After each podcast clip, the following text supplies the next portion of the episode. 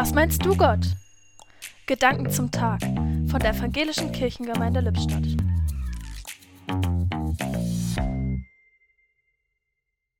Gehe hundert Schritte in den Schuhen eines anderen, wenn du ihn verstehen willst, rät ein indianisches Sprichwort.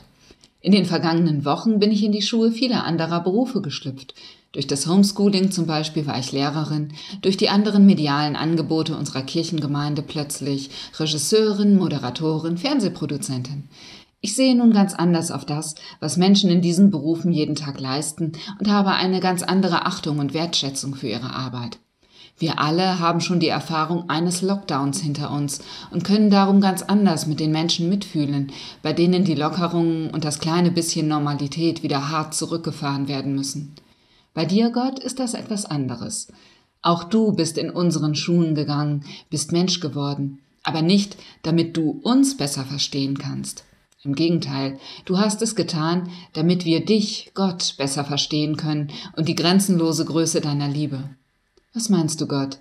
Täte es uns und unserem Miteinander nicht gut, uns öfter einmal in unsere Mitmenschen hineinzuversetzen, in ihren Schuhen zu gehen?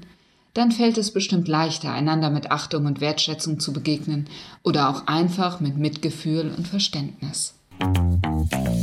Die Gedanken zum Tag kamen heute von Yvonne Butke.